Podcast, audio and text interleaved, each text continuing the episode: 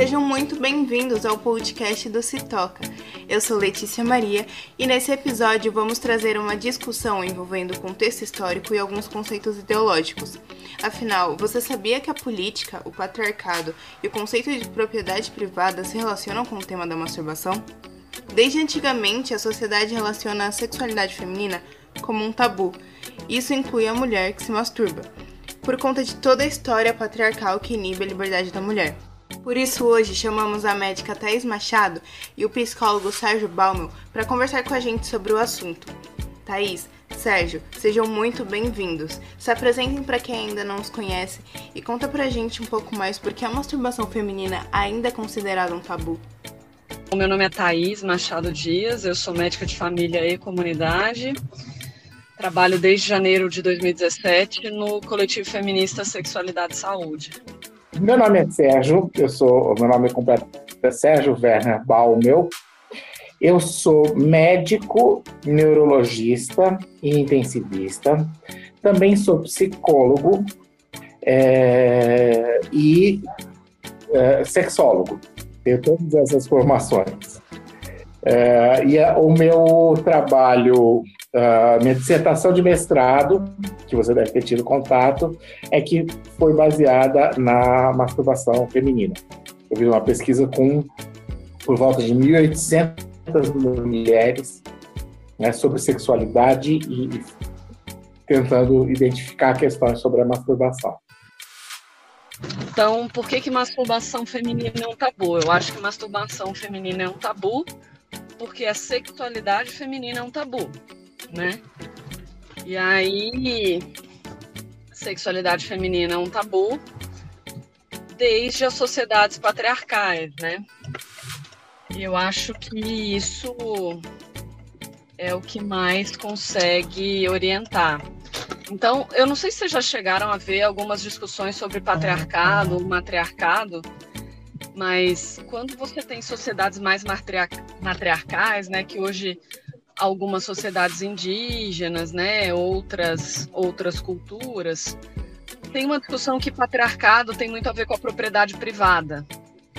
A partir do momento, né, que você tem propriedade privada, isso é meu, e aí você tem uma coisa secundária, a propriedade privada e a perda dessa noção de coletividade, você tem uma discussão de que o que é meu, eu preciso deixar para os meus descendentes. Você tem a, a logo depois dessa ideia da, da, da propriedade privada, tem uma discussão que é de herança. Então, quando você tem, logo depois da questão da sociedade privada, a gente tem a herança, que é uma coisa, o conceito de herança, né, ele é secundário ao conceito de propriedade privada.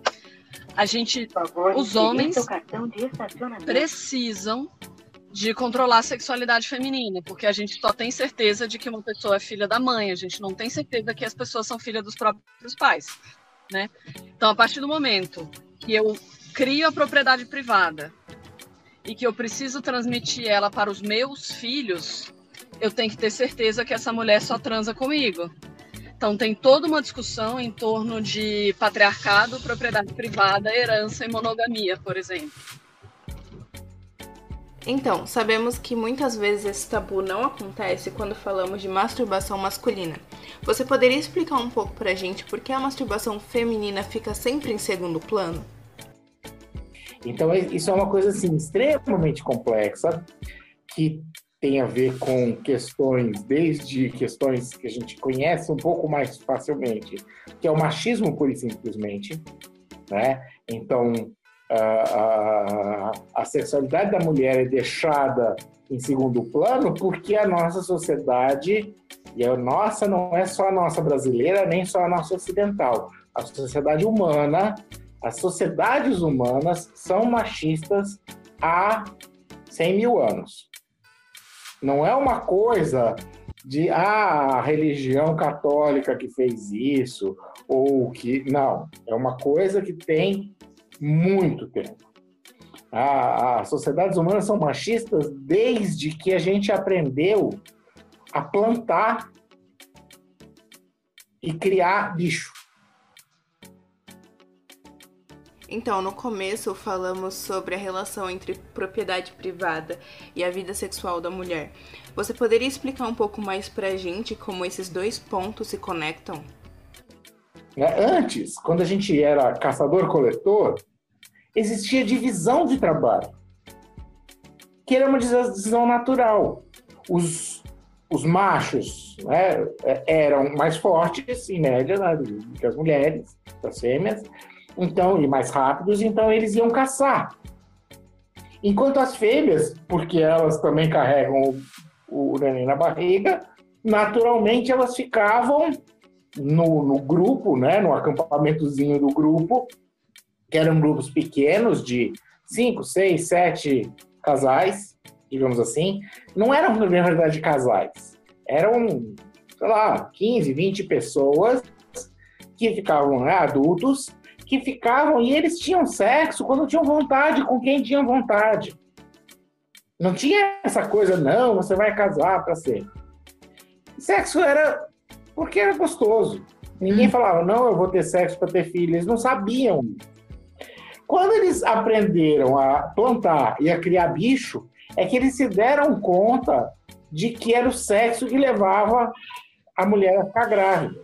Hum. E a gente sabe disso pelas é, é, pelas obras artísticas, né? As primeiras obras artísticas eram estatuetas de das deusas da fertilidade, que eram estatuetas sem cabeça, sem pernas, só uma, um quadril grande, mamas muito grandes, que é simbolizando a fertilidade. As mulheres eram consideradas deusas. É, elas eram mágicas. De vez em quando, pum, aparecia um neném lá dentro. Ó, que legal! Mais um para o nosso grupo. E era importante. Quando eles começaram a ligar Lé com, Lé com Cré, é que os homens, os machos, falaram: não, pera lá. O filho não é dela. O filho é meu. Sou eu que estou plantando a minha semente na terra dela, né? O útero da mulher, né? O corpo da mulher passou a ser comparado à terra. Do mesmo jeito que eu pego a semente da maçã e boto na terra, e a árvore da macieira vem da semente, não da terra, antes eles achavam que brotava da terra. Aí eles perceberam, não, é a semente que traz. Então é a semente do macho que, que, que gera o filho. Então, do mesmo jeito que a terra, quando eles começaram a plantar, passou a ser considerada como propriedade, o conceito de propriedade só vem junto com a agricultura. É a minha terra, as minhas plantas que vão dar as minhas frutas, os meus grãos, e as minhas ovelhinhas, os meus bichinhos que eu vou conseguir pegar o leite, o ovo e a carne. E aí, a mulher de Deus passou a ser objeto. Isso é cento e tantos mil anos atrás. Então, a coisa só foi piorando à medida que a gente foi tendo a civilização porque a gente foi se agrupando e criando leis, etc., sempre nessa postura de que a mulher era o objeto, era propriedade do homem. Então, na Grécia, isso era absolutamente normal. As pessoas, as mulheres, elas eram propriedade. Os homens é que valiam. Então, ainda em relação a essas sociedades mais antigas, então elas deixam de ser matriarcais e passam a promover um controle sobre a mulher, né? Um exemplo disso é toda a construção de conceitos realizados pelo cristianismo, principalmente na Idade Média, que acabou reduzindo a autonomia da mulher no fator sexual. Vocês poderiam discorrer um pouco mais sobre esse assunto? A gente vai imaginando como essas sociedades deixaram de ser matriarcais, as sociedades mais antigas, e passaram a ser patriarcais, e aí isso piora profundamente com o cristianismo. E aí a gente vai ter os escritos, quando a gente estuda Santo Agostinho, por exemplo, é muito, muito profundo, assim, é, toda a produção em torno do, do cristianismo, de Santo Agostinho, e de como a Igreja Católica, principalmente no período da Idade Média, vai construindo alguns conceitos, né? E que vai é, reduzindo cada vez mais a autonomia da mulher, principalmente em relação à sexualidade. Né? Eu acho que isso tem muito a ver com o cristianismo, que o cristianismo tem, tem uma, de maneira muito ampla e muito profunda, né? E a gente não tem ideia do que foi Idade Média, cristianismo e o que que é, né? A...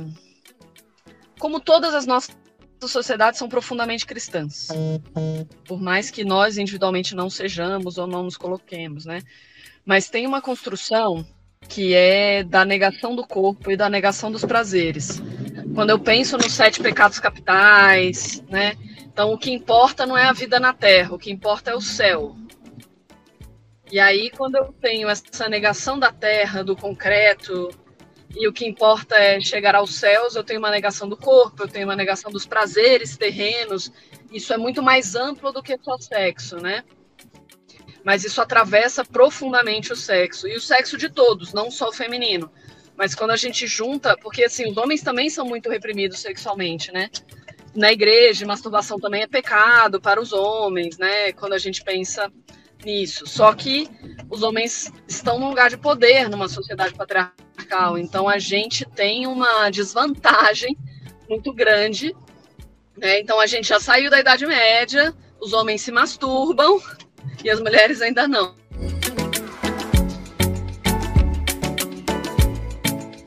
Então, chegou ao final mais um episódio do Se Toca e eu espero vocês na próxima.